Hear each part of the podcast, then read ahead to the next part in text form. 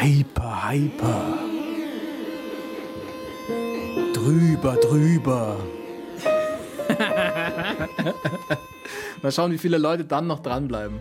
Wenn wir das vorne hin machen. Probieren wir aus.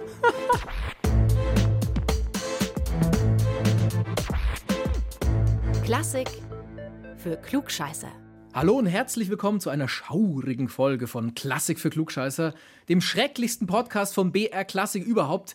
Ich bin Uli ungeheuer knapp. Und ich sage auch einen schönen guten Tag. Ich bin äh, Lauri, die Chimäre vom Chiemsee Reichert. Das ist sehr schön. Die Chimäre vom Chiemsee. Ja, wenn du dir so einen coolen Kampfnamen zulegst, dann darf ich auch. Oh. Warst du das? Ich bin es noch immer. Wundervolle Zaubermusik. Ich sehe, du Toll, hast gell? geübt, Uli. In meinem Schlafzimmer. Okay. Ich schalte das Ding jetzt wieder aus. Herrschaftszeiten. Was euch Uli mit seinem gekonnten Theremin-Spiel wenig subtil andeuten will, wir gehen heute bei Klassik für Klugscheißer der Frage nach, was Musik gruselig, was sie unheimlich und düster macht und welche Musik sich besonders gut für Horrorfilme eignet. Denn auch bei Horrorfilmen werden oft Elemente aus der klassischen Musik eingebaut. Was wir heute auch machen, wir enthüllen euch The Greatest Horror Hit aller Zeiten. Ja, jetzt wärst du Muss ich wieder einschalten, gell? Moment. Ist es einer von den äh, Greatest Horror Hits aller Zeiten? Ja, ist auf der Bravo Hits Horror Hits 34 drauf. Oder muss 666, glaube ich, war es. Ich muss gestehen, ich erkenne es noch nicht, aber das liegt sicher nicht an deinem virtuosen Spiel, Uli. Ja, Oder? Ja, ja, nee, so ist es. Also die Musik in Horrorfilmen, die ist natürlich jetzt nicht so einfach zusammengewürfelt, also nicht so, wie ich das jetzt hier gerade fabriziert habe am Theremin.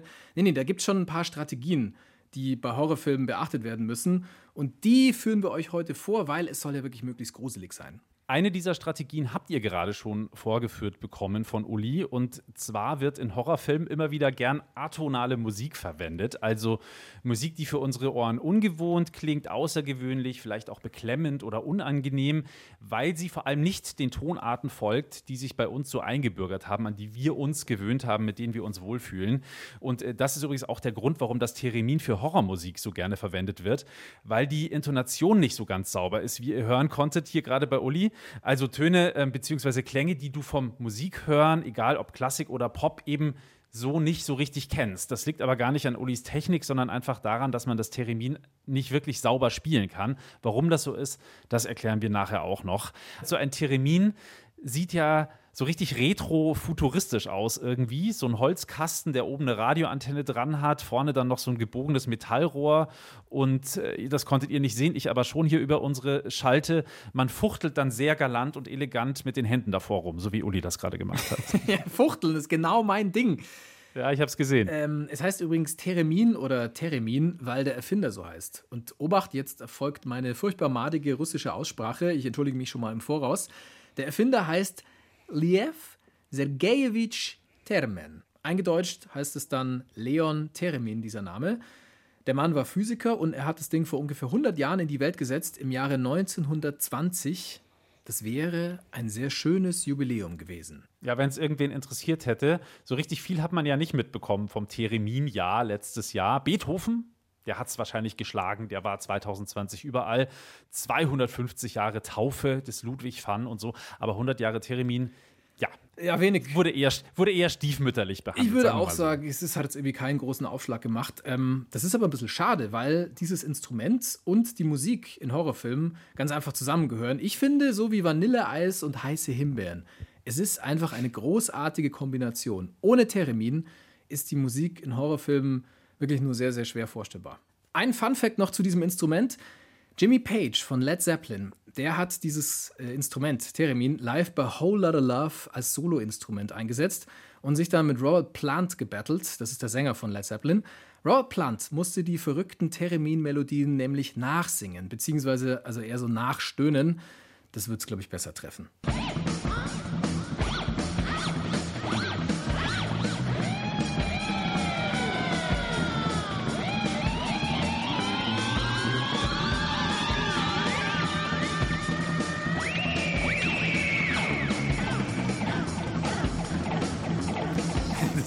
Saulustig. Es könnte auch so Geisterbahn sein oder so. Total. Aber ein großer, großer Spaß, ein Theremin nachzusingen.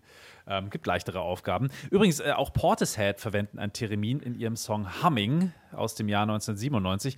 Äh, klingt, wie ich finde, so ein bisschen nach alten Horrorstreifen aus den 50ern. Hören wir mal kurz rein.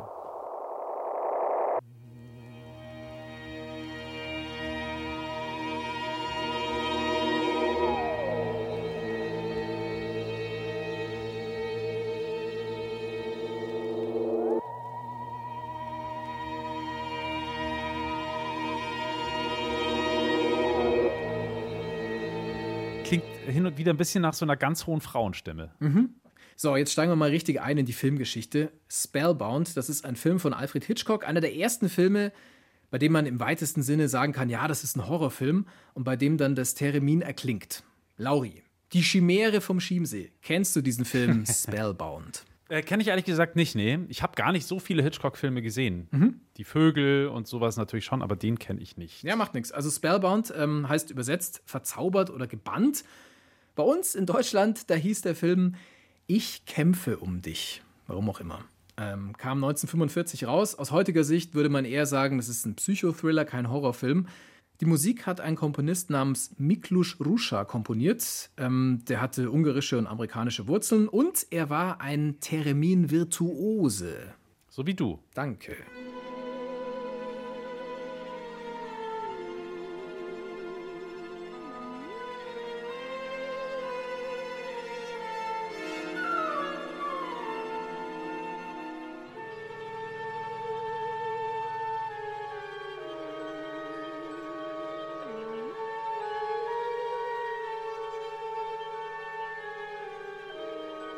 Das Theremin.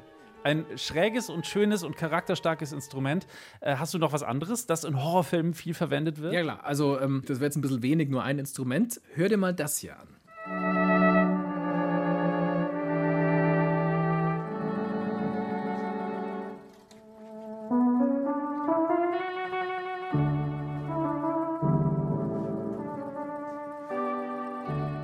Das ist jetzt nicht irgendwie Helge Schneider oder Buddy Casino an der Orgel. Nein, das ist das Novachord von der Firma Hammond. Hammond, das waren die, die die geilen Rockorgeln aus den 60ern und 70ern gebaut haben.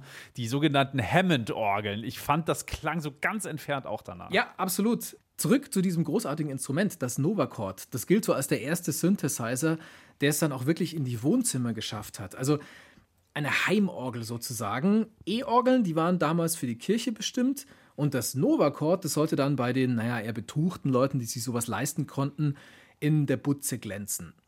Ähm, das Ding gab es nicht allzu lang, wurde nur von 1939 bis 1942 hergestellt. Und wenn du dir diese Jahreszahlen so anhörst, dann kannst du dir wahrscheinlich schon denken, woran es lag. Ja, kann mir vorstellen, dass in Weltkriegen sich Heimorgeln nicht ganz so gut verkaufen. Ja, genau. Oder man halt einfach ähm, die Dinger nicht mehr baut, weil man das Material für andere Sachen braucht. Also letztlich fürs Militär. Also sind die Teile halt einfach auch wahnsinnig selten. Kriegt man die überhaupt noch? Und wenn ja, kann man die bezahlen? Ja, das ist eine gute Frage. Ich habe nachgeguckt. Ähm, es wurden nur 1069 Stück produziert. Keyboard-Sammler, die würden dafür, glaube ich, sehr viele sehr unschöne Dinge tun. Zum Beispiel sich jeden Morgen äh, von deinem lieblichen Thereminspiel wachküssen zu lassen. Ja, und abends sich sanft in den Schlaf sägen lassen. Dann doch lieber vom Theremin, glaube ich, ja. Ähm Oder sie würden halt einfach sehr, sehr viel Geld auf den Tisch legen. Es gab in der Tat vor ein paar Jahren eine Auktion, drei Jahre ist es her, glaube ich, da wurde ein sehr gut erhaltenes Novacord auf Ebay versteigert. Der Startpreis lag damals bei 84.000 Dollar. Das ist eine Menge Holz für so ein klobiges Teil. Aber jetzt lass mal eine Action hören. Wir haben ja gerade noch mal so, so einen Ton gehört. Ich will es mal so richtig, will mal hören, was das Novacord so drauf hat.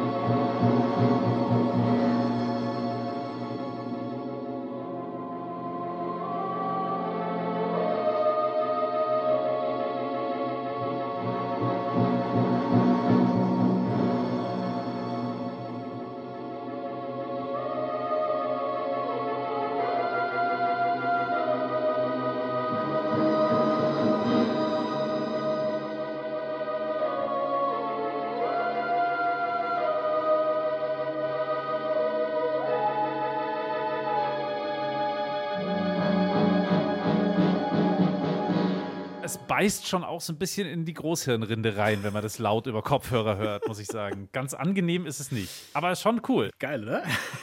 Ja, voll. Das ist Musik aus dem Film The Gorgon. Komponiert hat die Mucke James Burnett. Habe ich nie gehört.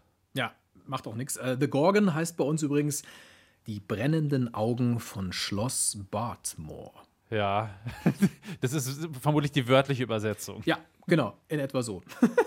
Keine Ahnung, irgendwie, das ist Running Gag, finde ich, wenn man sich Filmtitel anguckt und äh, die englische Originalversion und dann die deutsche Übersetzung, da kannst du Abende damit füllen, weil es so großartige Beispiele gibt. Das ist eins davon, finde ich. Ja, wir haben nachher noch eins, Jaws und der weiße Hai, aber das kommt Auch dann noch. Wo kommt denn das Novachord noch so vor? Ja, das ist überhaupt nicht so einfach zu sagen. Das liegt daran, dass das Novachord oft so im Hintergrund vor sich hin rauscht oder man die Sounds, naja, irgendwie durch andere Orgelarten gut imitieren konnte. In The Undying Monster, das ist ein Film von 1944, da soll es aber vorkommen. Oder eben auch in The Gorgon, was wir gerade gehört haben. Einer der berühmtesten Songs, der mit einem Novachord eingespielt worden ist, ist We'll Meet Again von Vera Lynn. Passt irgendwie auch zum Thema Horrormusik, auch wenn es auf den ersten Höreindruck jetzt nicht unbedingt so wirkt. We'll meet again. Don't know where, don't know when. But I know we'll meet again some sunny day.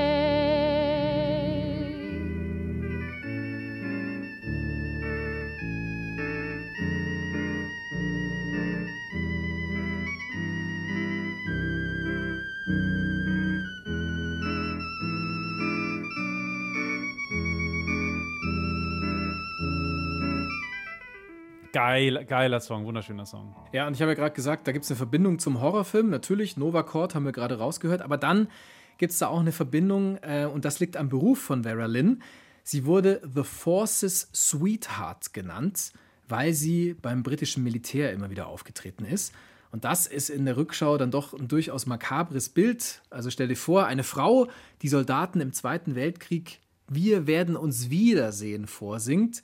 Krass. Ja, das ist übel, oder? Für viele Soldaten war das dann wahrscheinlich auch die letzte Musik, die sie je gehört haben. Gibt übrigens unfassbar gute Versionen auch noch von anderen Künstlern. Äh, Johnny Cash hat ja zum Beispiel auch eine gemacht von We'll Meet Again Oh, oder okay. Frank Sinatra, Ink Spots. Also wirklich super, super oft gecovert worden. So, Schluss jetzt mit Novachord und Theremin. Es gibt ja schon vor diesen Instrumenten gruselige Filme mit Musik drunter. Und zwar bevor überhaupt irgendeine Schauspielerin oder ein Schauspieler auf der Leinwand einen Ton von sich gegeben hat. Ich spreche natürlich von Stummfilmen. Zum Beispiel im Jahre 1920, da kam der Film heraus Das Kabinett des Dr. Caligari. Ist ein deutscher Film von Robert Wiene. Da geht es um einen Typen, der schlafwandelt und dann blöderweise im Schlaf Menschen abmurkst. Da ist er wieder Uli, ungeheuer knapp. Also ich wandle nicht im Schlaf, also glaube ich zumindest. Oder wir schauen auf einen anderen Film, Nosferatu von 1922.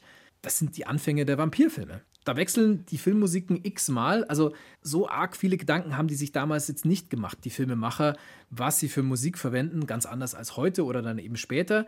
Damals hatten sie eher das Problem, sie mussten gucken, was das entsprechende Orchester neben der Leinwand überhaupt spielen konnte. Also nach dem Motto, wenn die Kapelle nur Looking for Freedom kann, dann brauchst du denen jetzt auch nicht mit dem Feuervogel kommen, oder? Wäre aber witzig. Wenn die mal sowas Ja, witzig, ja. Aber passt nicht zu einem Horrorfilm. Nee, aber wenn sie es dann. Oder, oder vielleicht Genau, schon. genau, das meine ich. Wenn es so schräg ist. Der Feuervogel in der Interpretation von David Hasselhoff mit Hamburger im Gesicht. Es gibt ja sowieso so ein paar äh, Rätsel darum, wie die Musik überhaupt zum Stummfilm gekommen ist. Ein Erklärungsansatz ist, dass die Filmprojektoren damals so wahnsinnig laut gewesen sein müssen, dass irgendwer mal vorgeschlagen hat, man soll lieber ein Orchester spielen lassen, um den Lärm zu übertönen. Ich persönlich glaube ja, es ist einfach unfassbar awkward, in einem dunklen Raum mit hunderten fremden Menschen rumzusitzen. Alle starren nur stumm auf eine stumme Leinwand. Also ohne Musik, glaube ich, geht das überhaupt gar nicht. Ich würde, glaube ich, nach einer Minute schon so losprusten. Weil, Weißt du, dann hustet einer, dann niest einer, dann atmet einer laut. Das ist doch super nervig. Oder versucht irgendwie selber einen Text mitzusprechen, den er sich gerade ausgedacht hat. So würde ich es machen, glaube ich. Ja, oder schläft ein und schnarcht und so. Also ich glaube, die Musik, das geht gar nicht anders. Du brauchst da Musik für einen Stummfilm. Boah, das wäre aber auch super interessant zu wissen, wie das früher war im Kino, als es einfach komplett still war. Ja, deswegen kam ja dann die Musik, weil das keiner haben wollte. genau, weil es keiner ausgehalten hat. The Bride of Frankenstein von 1935 zum Beispiel hat einen speziell für den Film komponierten Soundtrack.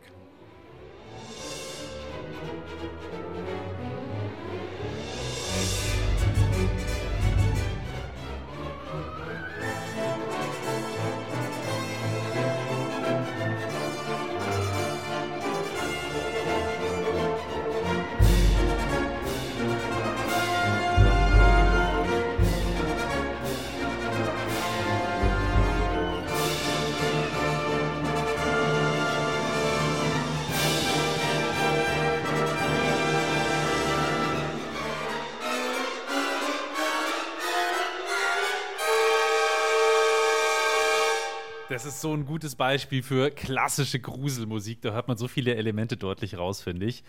Also wahnsinnig viele Dissonanzen. Es flirrt so in den hohen Lagen. Es ist unruhig, es ist schräg, es ist atonal unberechenbar. Und die Melodie ist halt eigentlich auch nicht nachvollziehbar. Aber so brauchst du halt heute auch keinen Horrorfilm mehr vertonen. Stell dir das mal unter, keine Ahnung, Spuk in Hill House oder so vor. So ein Sound klingt natürlich für heutige Ohren einfach total altbacken. Es hat sich schon einiges getan in Sachen Horrorfilmmusik über die Jahrzehnte.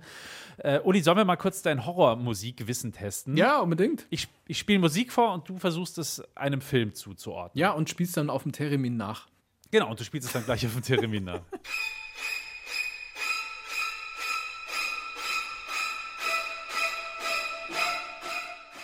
Okay, das kennst du. Das hast du, glaube ich, sogar wahnsinnig täuschend echt imitiert in der letzten Folge. So ist es, natürlich. Das war Looking for Freedom von David Hasselhoff in der Stummversion. Nein, das ist natürlich aus Psycho von Alfred Hitchcock. Genau, The Murder heißt dieses Lied. Geschrieben hat es Bernard Herrmann. Ah, Bernard Herrmann, So. wirklich? Okay, weil der hat ja. Ja. auch großartige andere Soundtracks gemacht, zum Beispiel Taxi Driver, den hat er auch gemacht. Der konnte auch Horrormusik. Der hat das Einmaleins der Filmmusik komplett verstanden. So, jetzt ein anderer Klassiker, also ein musikalischer Klassiker aus einem Filmklassiker. Kennst du sicher auch.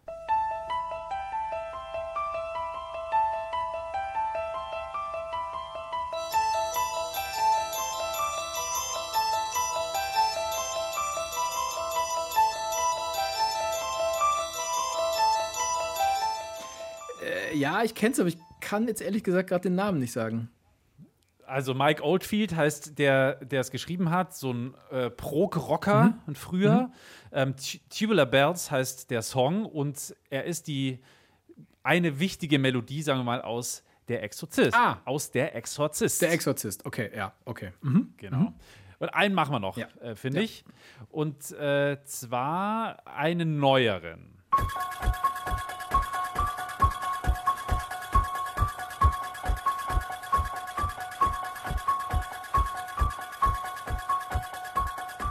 Also für mich klang es gerade jetzt ehrlicherweise ein bisschen wie der Exorzist in schneller und ein bisschen mit mehr Beatdruck drunter und so ein bisschen mehr Druck. Also irgendwie der Unterschied war jetzt nicht so groß und ich kann ja leider auch nicht sagen, welcher Film es war.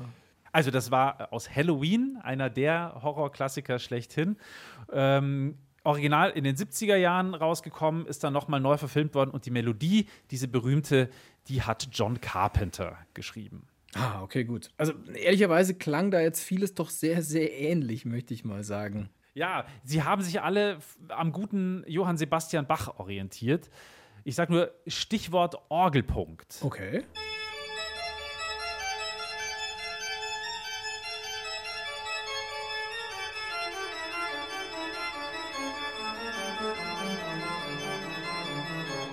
Orgelpunkt, ich versuche es mal ganz, ganz einfach zu erklären. Das ist, wenn ein Ton festgehalten wird und sich äh, die Melodie sozusagen so drumrum schlängelt. Oder wie ähm, es in einem schlauen Buch äh, Musikwissenschaftlichen steht, das Festhalten eines Tones, während eine andere Stimme eine Melodie angibt. Ähm, das kann man also bei Bach hören, das hört man aber eben auch in, in den Soundtracks von so berühmten Horrorfilmen wie Saw oder Exorzist oder Halloween und so. Das heißt, der tiefste Ton bleibt eine ganz lange Zeit gleich, während die höheren Töne so eine Melodie drüber spielen. Also, dann äh, gehen wir mal zum praktischen Teil über. Ich äh, habe mich ja heute an meinem Klavier postiert, sitze nicht im Büro, sondern sitze hier am alten, an der alten Möhre. wie ihr gut hören könnt. War hier schon viel Atonalität dabei gerade.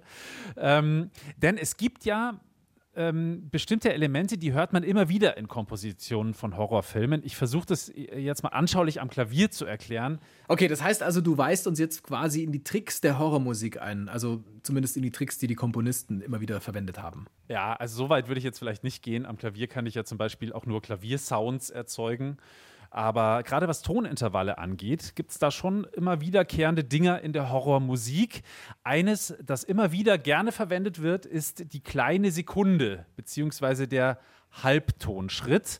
Also die große Sekunde, die Sekunde wäre der Ganztonschritt, also meinetwegen ein, ein C und ein D, ja, und die kleine Sekunde wäre ein Halbtonschritt, ein C und ein Cis.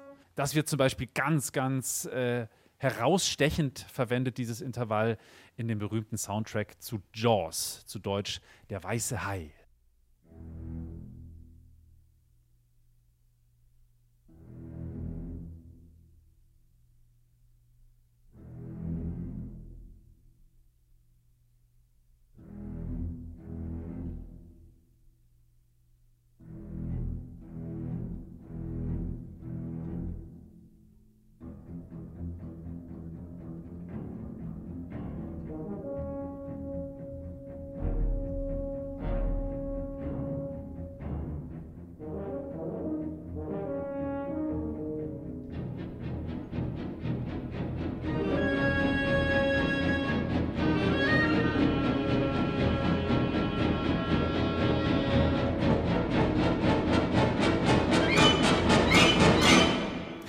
Also da haben wir ihn ganz deutlich den Halbtonschritt beziehungsweise die kleine Sekunde. In diesem Fall vom E zum F. So als bedrohliche Auf- und Abbewegung im Bass äh, beziehungsweise in den tiefen Streichern. Also es wird ja nicht hier oben gespielt. Da wäre es eher der Goldfisch. Aber hier unten Ja, ja, und der wird dann auch immer schneller ähm, bei John Williams. Da spürst du die Beißerchen quasi, da spürst du die Beißerchen quasi schon am Hintern. also ich finde, bei mir löst das schon durchaus so ein Verfolgungsgefühl und so eine Beklemmung aus. Auch immer wieder gern genommen ist das Intervall, das den schönen Namen verminderte Quinte trägt. Jetzt hören wir uns erstmal eine ganz normale Quinte an in einem der Greatest Classic Hits. Also sprach Zarathustra von Richard Strauss, denn äh, die Quinte ist genau das, was die unverwechselbare Melodie am Anfang ausmacht. Bitteschön.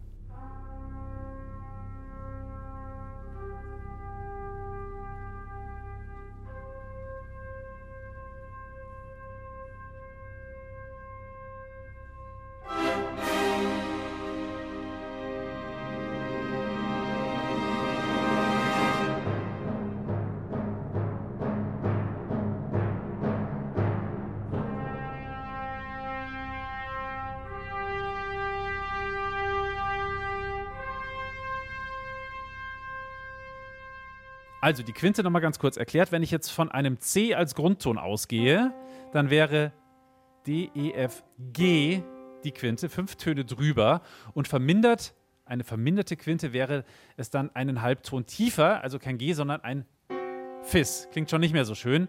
Äh, bei Also sprach Zarathustra klingt das so. Eigentlich. Und wenn ich das jetzt um einen Halbton nach unten schieben würde, die Quinte, äh, also zur verminderten Quint machen würde, dann klänge der Anfang schon auch nicht mehr so angenehm, würde dann nämlich so klingen.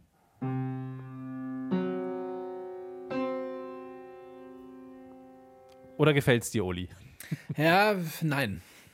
ist, nicht so, ist nicht mehr so toll. Und ohne jetzt nerdig werden zu wollen, aber die verminderte Quinte, das hier, oder ihr Schwesterintervall, die übermäßige Quarte, die wurden äh, früher Tritonus oder auch Teufelsintervall genannt, weil man damit besonders schmerzliches oder teuflisches, diabolisches ausdrücken konnte.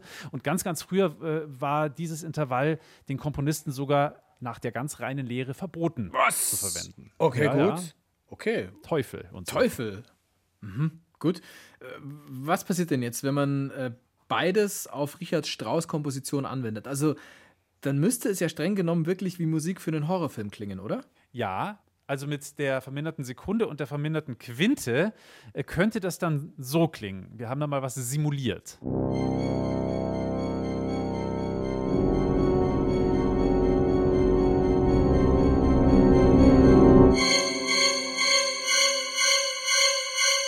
Wow.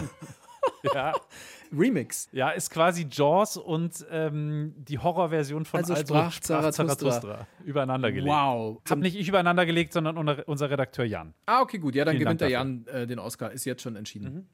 Sei ihm gegönnt. So, dann fassen wir mal zusammen. Atonale Musik, wie wir sie gerade gehört haben, die eignet sich sehr gut. Die hat sich ganz einfach bewährt für Horrorfilme. Sie widerspricht dem, was wir ganz einfach gewöhnt sind, dass wir hören und ähm, kann so wie die Horrorbilder im Film ganz einfach uns überraschen und irgendwie auch überfordern. Außerdem gibt es Tricks beim Komponieren, die Musik spooky klingen lassen können. Zum Beispiel der gezielte Einsatz von Intervallen, wie die kleine Sekunde, beziehungsweise der Halbtonschritt und die verminderte Quinte. Genau, die hier. Sag mal, Olli, wolltest du eigentlich mir nicht noch irgendwie den greatest Horror-Hit aller Zeiten äh, enthüllen, den du vorhin angespielt hast am Anfang der Sendung? Ich, ich habe ein bisschen nachgedacht, ich habe es leider nicht erkannt. Liegt nicht an dir. Okay, gut, äh, ich, mach- ich mache nochmal. Ähm, ich äh, ich drehe nochmal auf hier an meinem Theremin.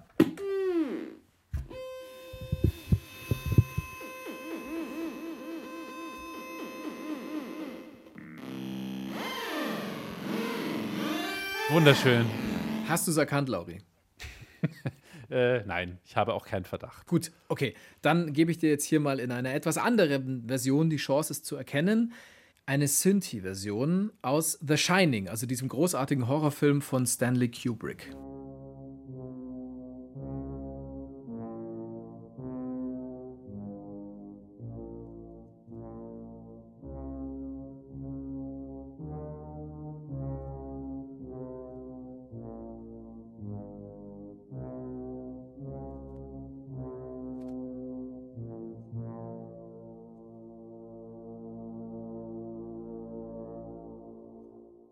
Melodie, die gibt es seit fast 800 Jahren und eigentlich hat sie immer was mit dem Tod zu tun. Ich gebe dir jetzt gleich eine kleine Geschichtsstunde, aber um es aufzulösen, es ist Dies Irae. Ah, der Tag des Zorns. Dies Irae. Wirklich uralt. Um genau zu sein, Ja. es ist aus dem Jahre 1250, also ungefähr 1250, da ist diese Melodie entstanden und es heißt, dass sie ein Franziskanermönch entwickelt hat, die Melodie, nämlich Tommaso da Celano. Der ist kurz darauf dann auch gestorben. Das ist wiederum schon wieder etwas spooky und dann könnte man glauben, es muss eigentlich stimmen.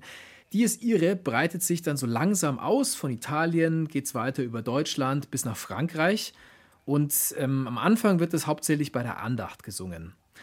Offizieller Teil der Liturgie wird das Stück dann erst durch das Konzil von Trient, das ist 1545 bis 1563, für alle, die es ganz genau wissen wollen. Nach diesem Konzil wird die Melodie dann immer häufiger für Begräbnisvertonungen verwendet, also wirklich sehr düster. Wirklich populär wird das ganze Ding dann erst Dies Irae durch die Symphonie Fantastique von Hector Berlioz aus dem Jahre 1830.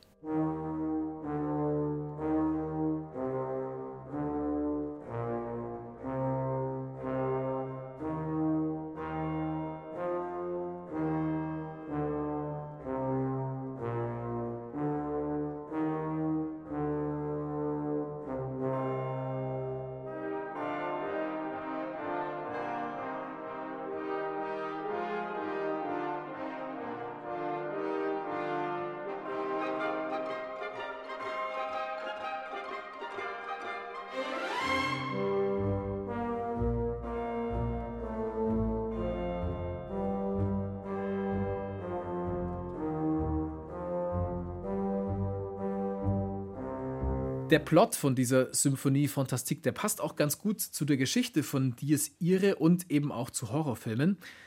Es hat nämlich auch was mit dem Tod zu tun. In diesem Fall kann man Ja, sogar. über, überhaupt die ist ihre, gell? Also auch das Requiem, äh, auch das Requiem von Mozart ähm, hat einen Teil, der Dies Irae heißt. Ah, okay. Berühmten.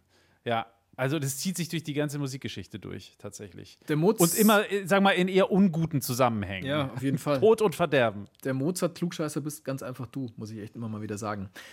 In diesem Fall, da kann man sogar von einer Art Horror-Story des 19. Jahrhunderts sprechen. Die Kurzfassung ist, ein Musiker verliebt sich unsterblich an eine Frau. Irgendwann zweifelt er daran, ob sie ihm treu ist.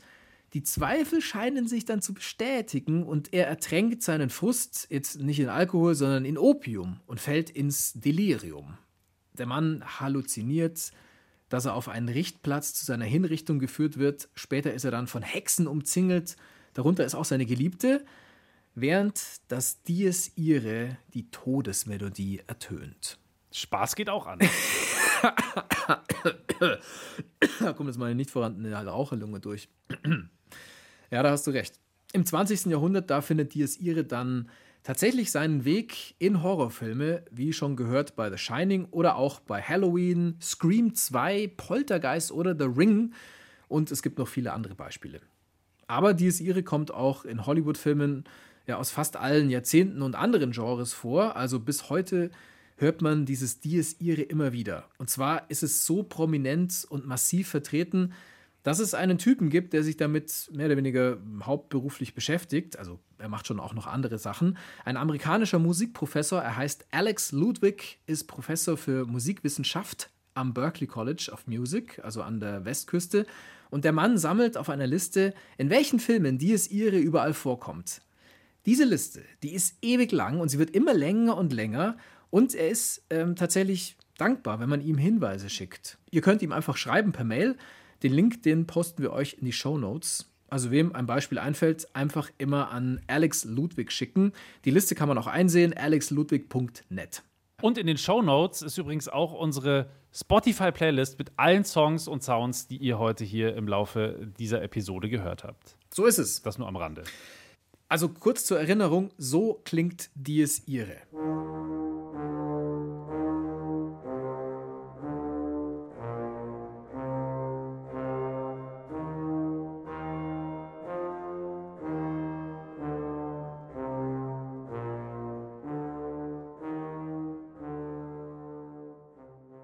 So klingt das Ganze dann in Star Wars oder in Herr der Ringe.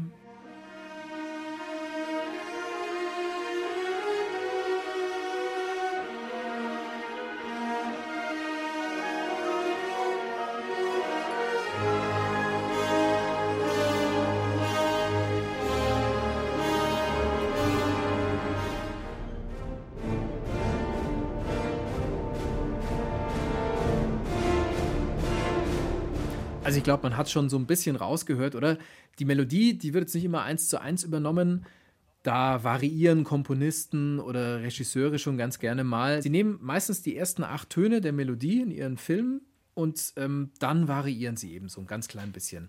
Aber ganz allgemein gesprochen, und das sagt dann auch Professor Alex Ludwig, funktioniert die Tonfolge von Dies Irae als eine Art musikalisches Symbol für Schrecken, Trauer und Untergang. Und das passt ja auch zur Geschichte äh, dieser Melodie und zu Horrorfilmen sowieso. Also man kann, glaube ich, wirklich sagen, es ist äh, ein verdienter Greatest Horror-Hit aller Zeiten seit, ja was, ziemlich genau 771 Jahren. Am Ende steht dann Dies Irae wegen äh, seines Film-Soundtracks in irgendeiner Neufassung dann auch noch in den Charts. ja, kann man schon machen. Irgendwie kommt dann Alex Christensen, der das Boot damals irgendwie neu rausgebracht hat und ballert hat irgendeinen Beat drunter und dann geht das Ding nochmal ab. Kann schon sein. Hans Zimmer, von dem hatten wir es ja in der letzten Folge, hat übrigens auch Dies Irae verwurstet und zwar in Gladiator. Ja, und ich habe ja, apropos Hans Zimmer, in der letzten Folge so vollmundig angekündigt, ich finde dir raus, von wem Hans Zimmer ein bestimmtes Stück Musik, nämlich ähm, einen Teil aus dem Soundtrack zu True Romance geklaut hat. Äh, hören wir das nochmal ganz kurz an. Ich spreche von diesem Teil hier.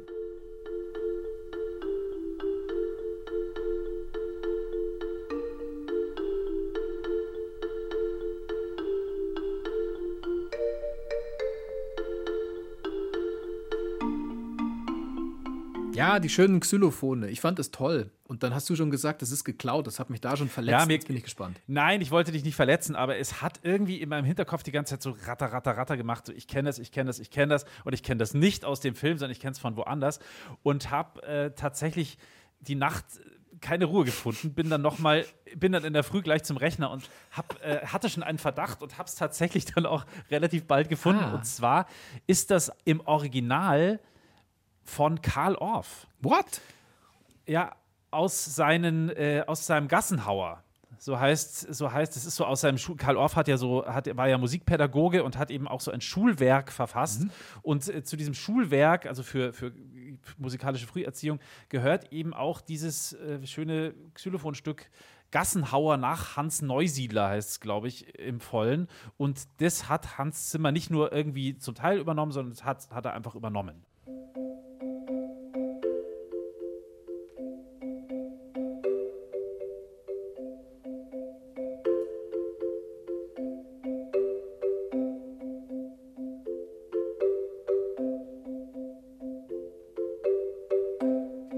Also dieser Teil des Soundtracks ist tatsächlich gar nicht von Hans Zimmer, sondern nur von Karl Orff. So, jetzt habe ich es auch schon wieder mir von der Seele geredet, aber das musste noch raus. Könnte man Das also wissen, echt keine Ruhe gelassen. Ja, ich merke schon, da hat äh, irgendwer Xylophon auf deiner Großhirnrinde gespielt.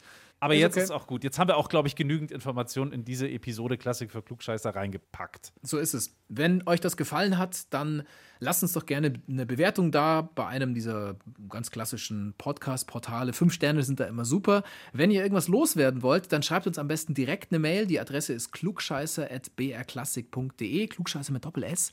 Und äh, ansonsten kann ich euch nur sagen, nach dieser schrecklichen Folge wird es in der nächsten Folge ja eigentlich genau das Gegenteil geben, nämlich ganz liebliche Melodien. Wir beamen uns an entfernte exotische Strände.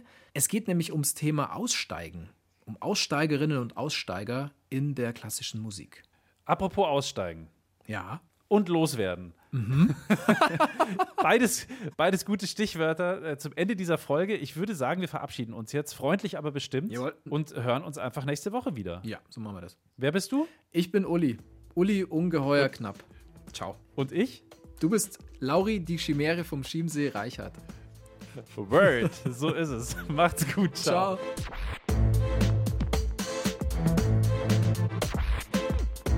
Klassik für Klugscheißer.